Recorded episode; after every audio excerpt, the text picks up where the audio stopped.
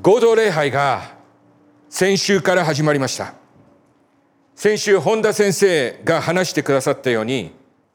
私たちはこの合同礼拝を始まるにあたり各週で交互にメッセージを備えようと話し合いましたそこで導かれたテーマが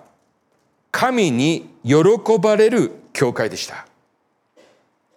私たちの教会がこれから目指すべきことは誰かに喜んでもらう教会ではなく、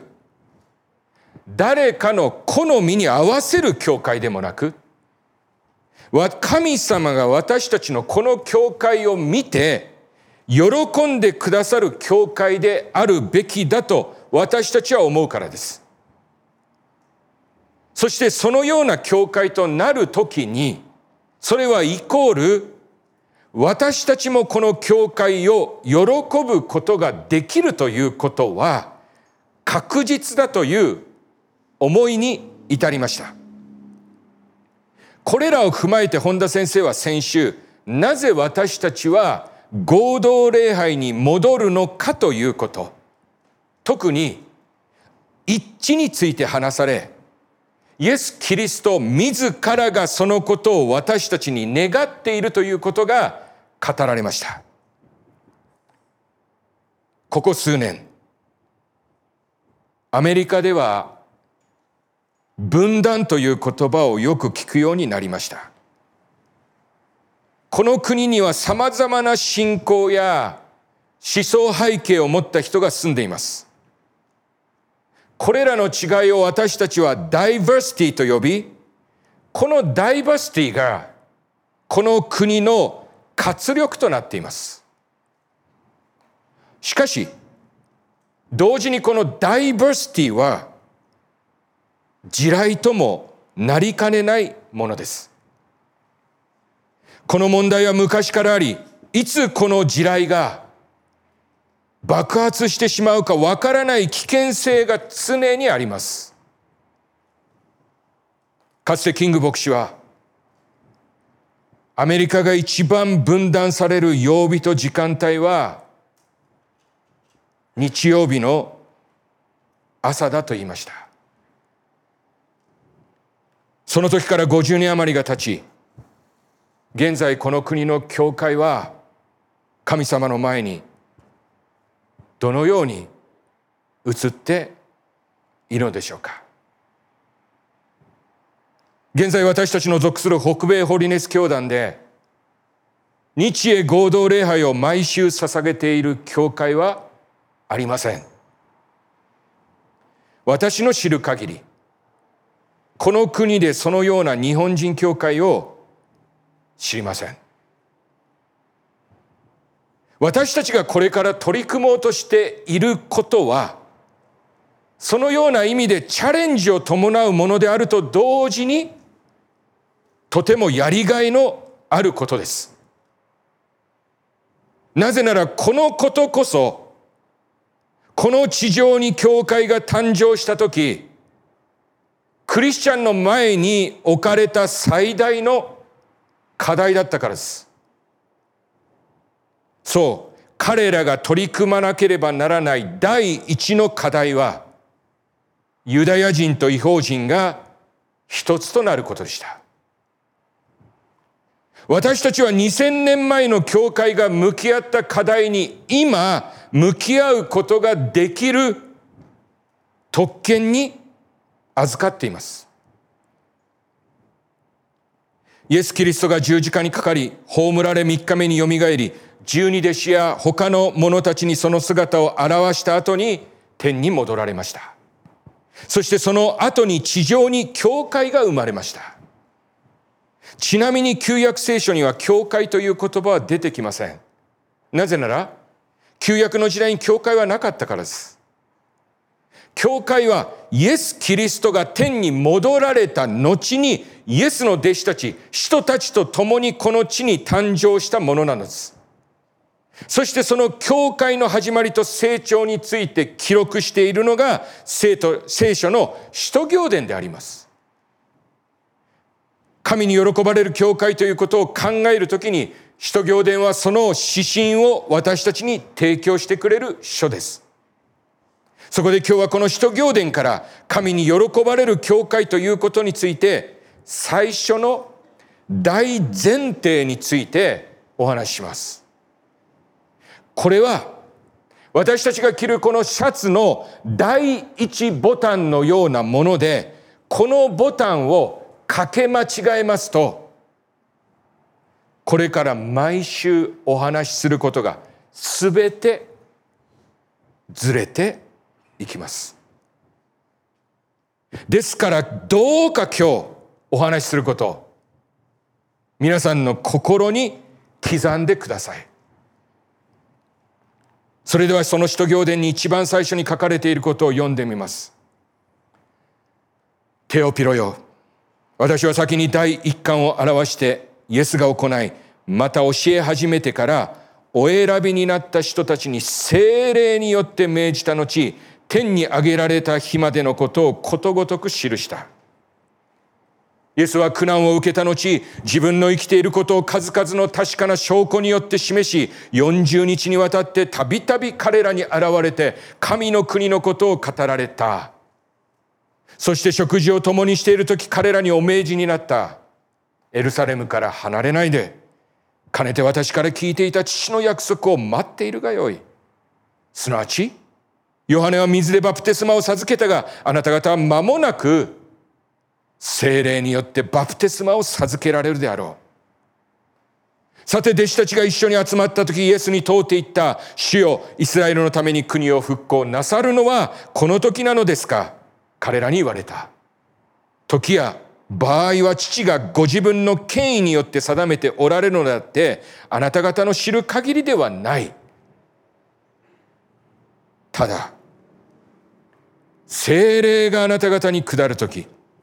あなた方は力を受けて、エルサレム、ユダヤとサマリアの全土、さらに地の果てまで私の証人となるであろう。こう言わると、イエスは彼らの見ている前で天に上げられ、雲に迎えられてその姿が見えなくなった。お読みになっていてお気づきになったと思います。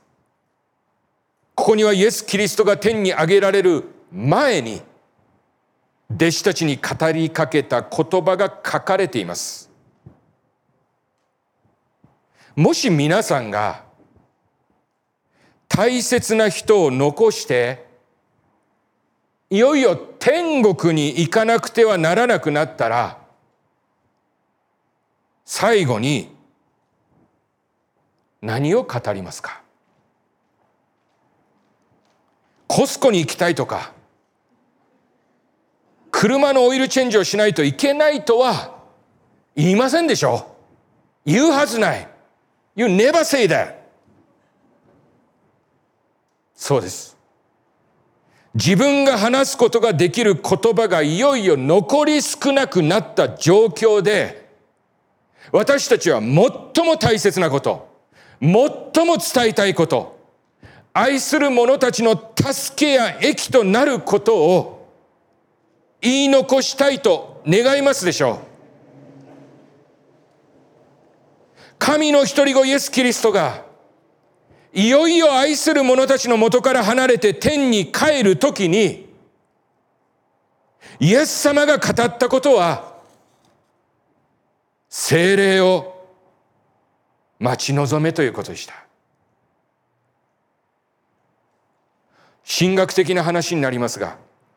私たちクリスチャンは三位一体の神を信じています。この三位一体の神とは、父なる神、子なる神キリスト、そして精霊なる神。この三つを一つとする神のことです。聖書の冒頭の一行の言葉、創世記一章一節は父なる神の存在をはっきりと書いている。はじめに、神は天と地を創造された。そして続く二節に聖書はすでに精霊の存在を書き記しています。地は形なく虚しく闇が淵の表にあり、神の霊が水の表を覆っていた。この最初は神の子なるイエス・キリストについてこう証言しています。巫女は見えない神の形であって全ての作られたものに先立って生まれた方である。故に神がこの世界を創造し、最初の人間を創造するにあたり、こう言われたのです。神はまた言われた。我々の形に我々にかたどって人を作り、これに海の魚と空の鳥と家畜と地のすべての獣と地のすべての這うものと収めさせよう。神は人を創造する際に我々と言いました。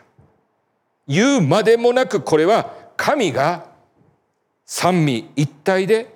あったからです。創造者なる神も精霊もキリストも世の始まる前から時間を超え永遠に存在しているのです。イエス・キリストはご自身が弟子たちの前から姿をなくすにあたり、彼が、彼らがこれから宣教を始め、教会という信徒の集まりが誕生するときに、あなたに教えたこと、頑張って守りなさい。すべてはあなたの努力次第だ。とか、すべてはあなたの経験と力量にかなっているとは言わずに、ただ、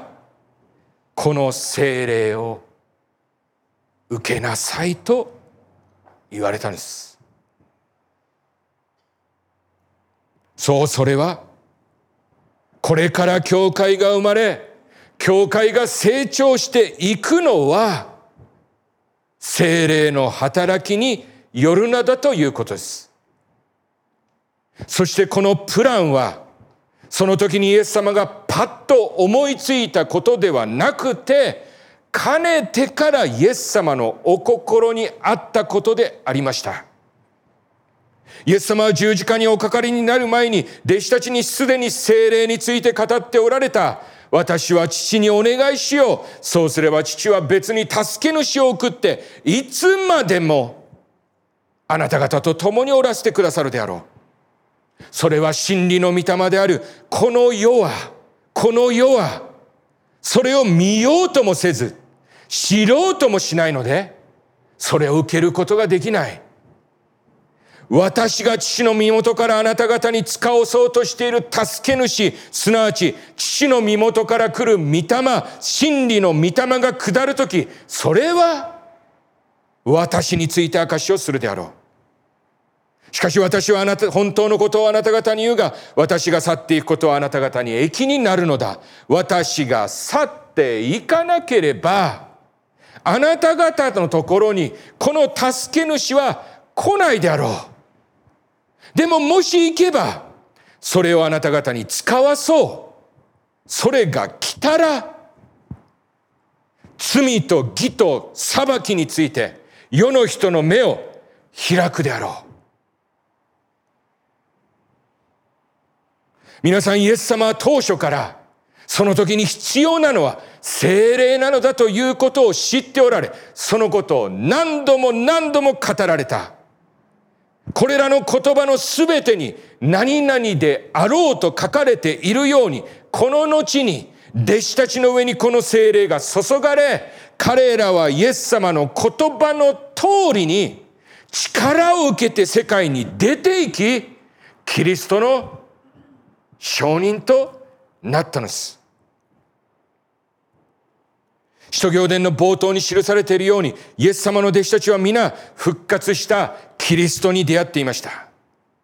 イエスは苦難を受けた後、自分の生きていることを数々の確かな証拠によって示し、40日にわたってたびたび彼らに現れて、神の国のことを語られた。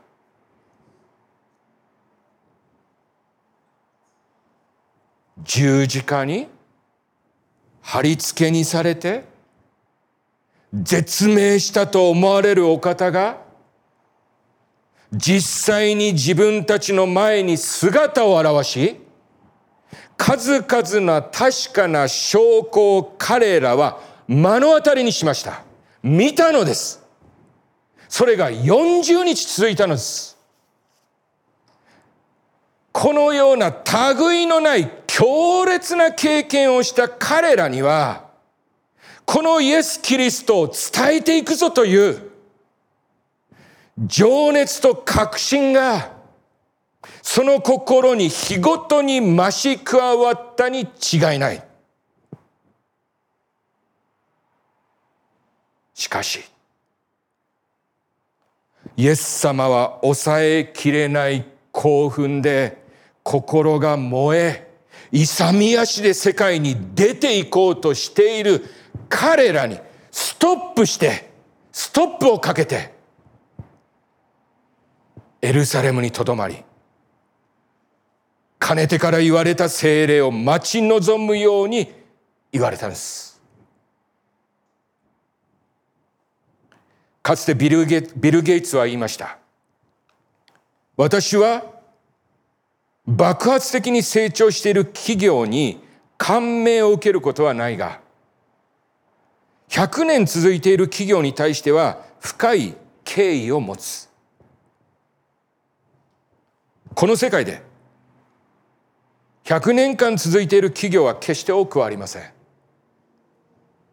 一つの会社が100年経営を続けるためには、一体どれだけの苦労と確信がそこにあったことでしょうか。皆さん、クリスチャニティは2000年続いています。そしてその土台となる聖書の内容は変わっていません。それは普遍的なものだからです。私たちの教会は今年92周年を迎えます。この92年間、私たちは目に見え、手に取ることができる商品を売ってきたのではないのです。私たちはこの92年間、来る日も来る日も目に見えないお方について語り、そのメッセージに応答した者たちが起こされ、今日に至っているのです。普通で考えたら、このようなことはありえないのです。それではなぜ、そのありえないことが2000年もの間も継続されてきたのでしょうか2000年もの間人間がしっかりしていたからでしょうかいいえキリスト教会はこの2000年の間に多くの問題を起こしてきましたそしてその主犯は言うまでもなく人間です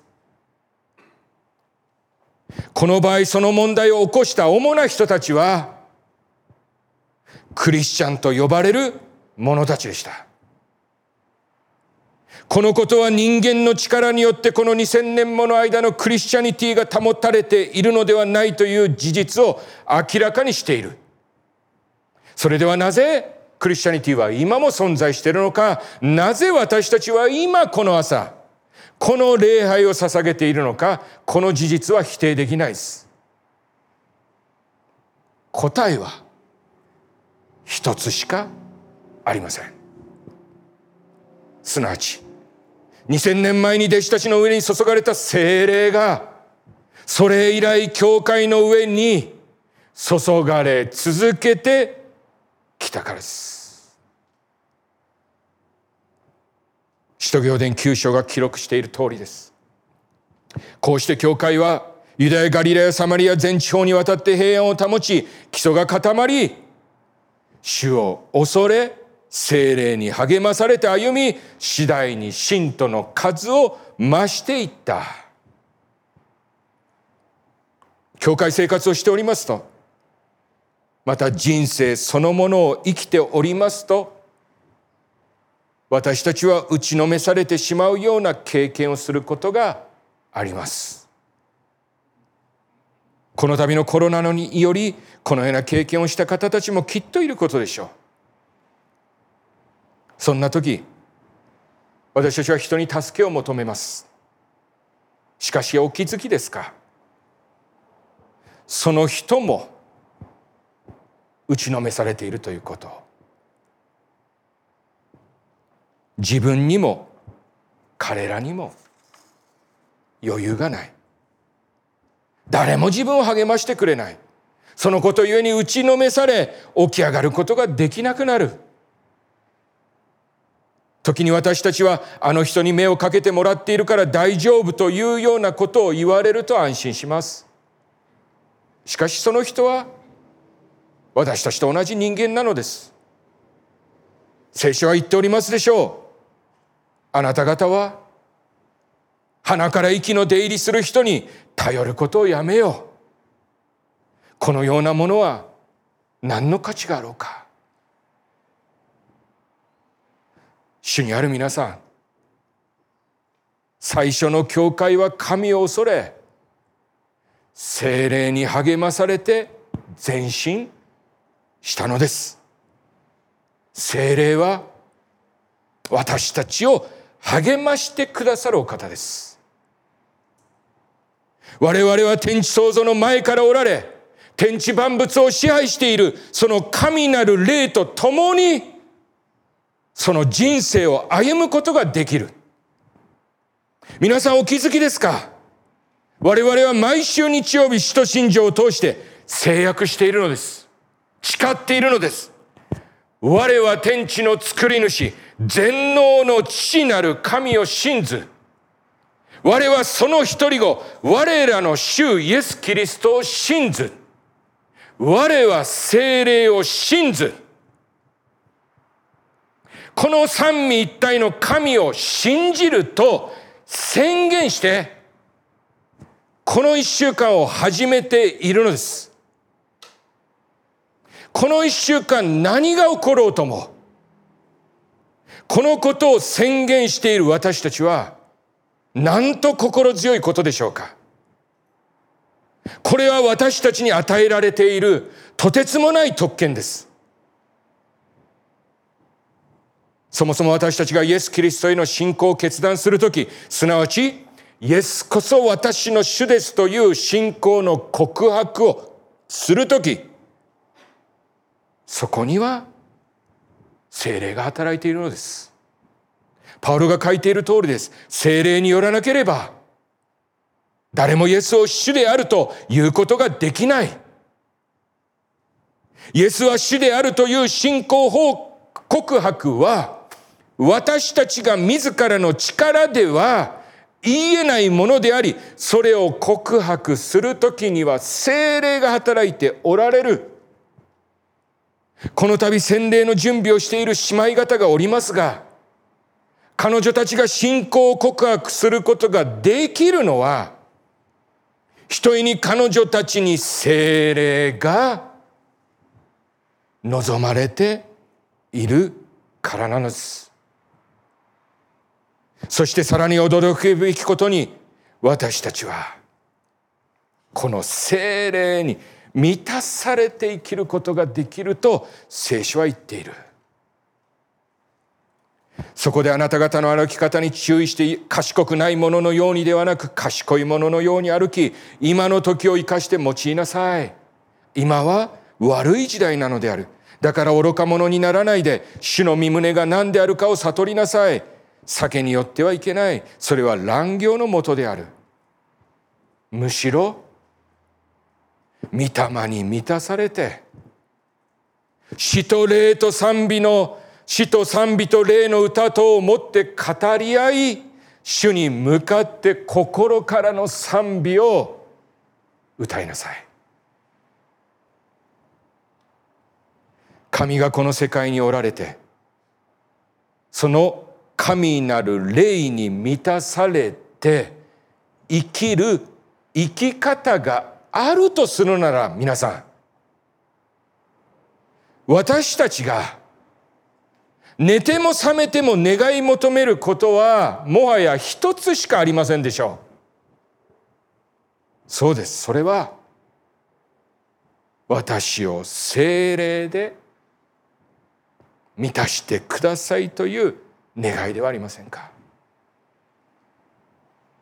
私たちは肉体を持つものでありこの肉体がある限り私たちの人生にはいろいろなことが起こります。肉体を持つゆえに喜びというものがあります。美味しいものを食べた時感動する光景見た時音楽を聴いた時愛する者のぬくもりを感じる時に私たちの肉体は喜びます。しかしこの肉体を持っているということにより私たちはさまざまなチャレンジを受ける。なぜなら時に肉体はあちこちに病を負うものでありその最後にその肉体の命は失われる宿命が伴うからです。また私たちのこの肉体は罪の温床ともなります。聖書はこの肉体をまとっている私たちの心にある思いを肉なる思いと言います。聖書はその肉の働きについてこう書いている。肉の働きは迷惑である。すなわち不貧困汚れ公職偶像礼拝まじない敵争いそねみ怒り党派し分裂分派妬み泥酔円楽およびその類である私も以前も言ったように今も前もって言っておく。このようなことを行う者は神の国を継ぐことはない。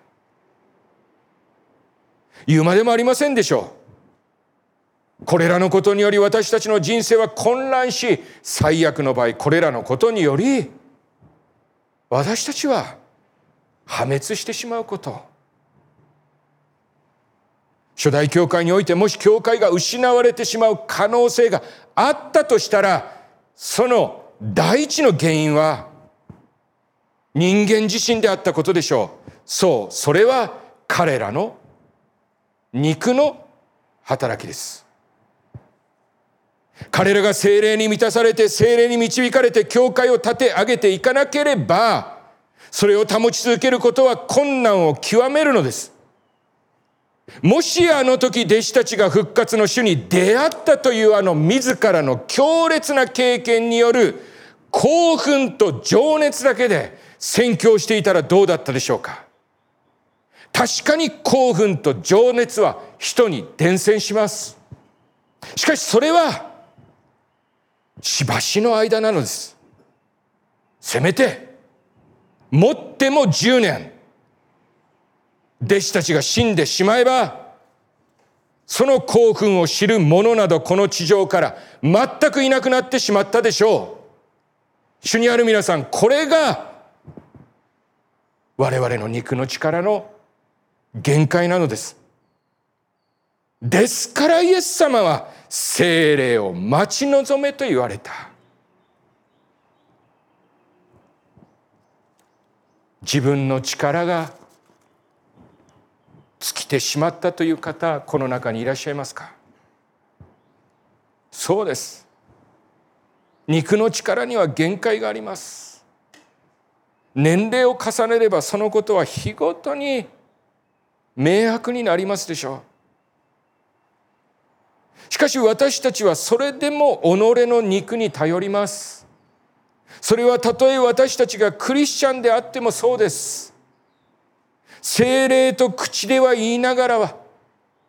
それは単なる掛け声に過ぎずそのお働きに信頼せずに来る日も来る日も自分の力だけに頼って生きる。もし私たちがそのような生き方に終始しており限界を感じていますのならそんな私たちにまだ一つ希望がある。その希望は当初何よりも先に置くべきものでした。そうそれは精霊に満たされることです。先に読ましたガリタガラティア書は肉の働きを迷惑にしてその後に精霊が結ぶ身について書いています。そうそれは人間の力によって結ばれる身なのではなくて精霊に満たされる時に私たちが結ぶことができる身です。しかし御霊の実は愛喜び平和寛容慈愛善意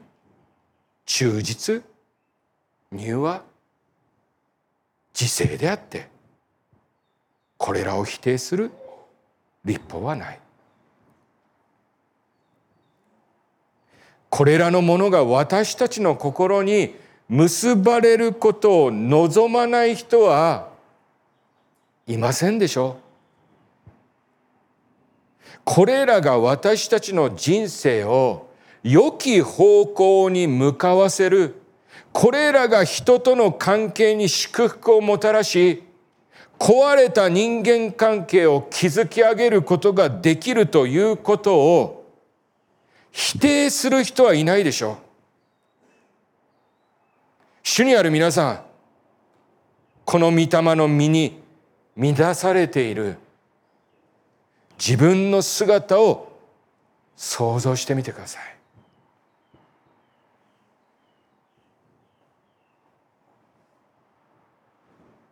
この姿こそが私たちが願っている自分の姿ではないでしょうか。あなたの夫や妻子供たちはあなたの心に好みがあることを見たいと願っているのではありませんか。そしてあなたも彼らのうちに好みを見たいと願っていませんか？それなら私たちがすべきことはおのずと決まりますでしょう。私たち人間は神の息すなわち神の霊を受けて命あるものとされたのです。クリスチャンは精霊によってイエスを信じてクリスチャンになったのです。私たちの命も私たちのクリスチャンライフも御霊によって始まっているのです。しかしそれがいつの間にか自分以外に頼るものはないこの肉の力で全てを成し遂げていくことに私たちは生きている。パウロはそんな人に言っているのです。あなた方はそんなに物分かりが悪いのか御霊で始めたのに今になって肉で仕上げようというのか。人がしてはならないこと。それは神が打ち立てたプランに反することです。このことに対して私たちの側に勝ち目は全くありませんからご了承ください。どうか覚えてください。神は私たちが精霊に満たされていき、その精霊によって自らを完成させるように私たちを作られたのです。なぜ私たちは精霊で始まったのに、肉なるもので自らを仕上げようとしているのか。このメッセージを準備しており、私は深く反省しました。それは、私自身この精霊の働きを忘れてしまったり過小評価していることがあることに気がつかされたからです。精霊精霊と言いながら自分の肉の力に頼っている自分の姿が示される。それゆえこのことを深く悔い改めまた精霊の働きを期待して生きる毎日を送りたいと思います。最初の教会が生まれる時にイエスは精霊を待ち望めと言われた。そしてあのアレサラムの2階座席でイエスの弟子たちはその約束の精霊を受けました。地上最初の教会が誕生した瞬間です。主にあるサンデオ日本人教会の兄弟姉妹教会も精霊降臨とともに始まったのですから、我々は精霊とともに、この教会を立て上げていかなければならないのです。主に喜ばれ教会を立て上げる私たちにとりまして、このことが最も大切なことであり、すべてはここから始まらなければならないのです。精霊に満たされて生きるということ、これ以上の生き方があるでしょうか？私たちが精霊に満たされるとき、私たちは変えられ、私たちが変わるのなら、私たちの家庭や職場も、そして教会も変わることでしょう。言うまでもない。そのことを神は喜んでくださるに違いない。主にある皆さん、精霊に満たされるように、主に切に願い求めようではありませんか。この教会を主の御霊が導いてくださることを祈り求めようではありませんか。お祈りしましょう。Let's pray.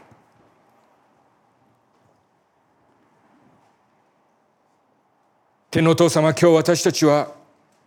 この地に最初に立て上がっていった教会について見てまいりました。Heavenly Father, today we have looked at the church that was first being built on this land. その教会の力は人の力によるのではなく精霊の力によりました。The power of the church was not by the power of man, but by the power of the Holy Spirit. 私たちがしっかりとこのことを心に留めることができますように祈ります。I pray that we may keep this firmly in our mind. いつも精霊を意識し、精霊によって私たちの教会が導かれ、精霊の働きに期待する教会となりますように。May we always be aware of the Holy Spirit. May our church be led by the Holy Spirit. And may we be a church that await the work of the Holy Spirit.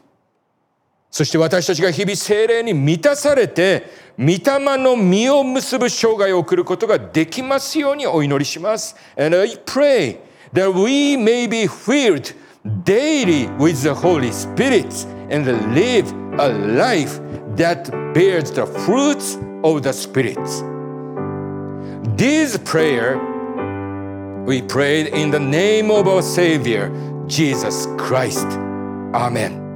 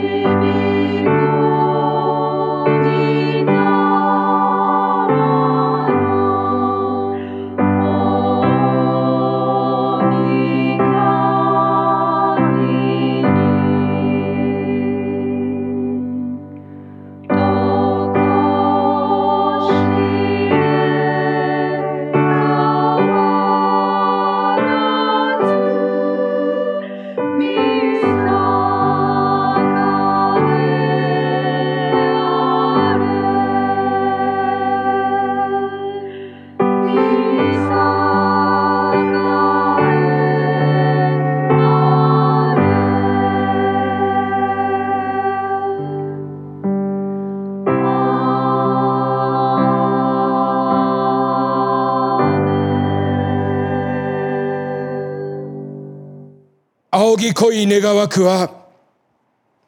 精霊降臨の約束を何度も何度も語ってくださった我らの主イエス・キリストの恵み、精霊と共に日々私たちの恵みと祝福を注いでくださる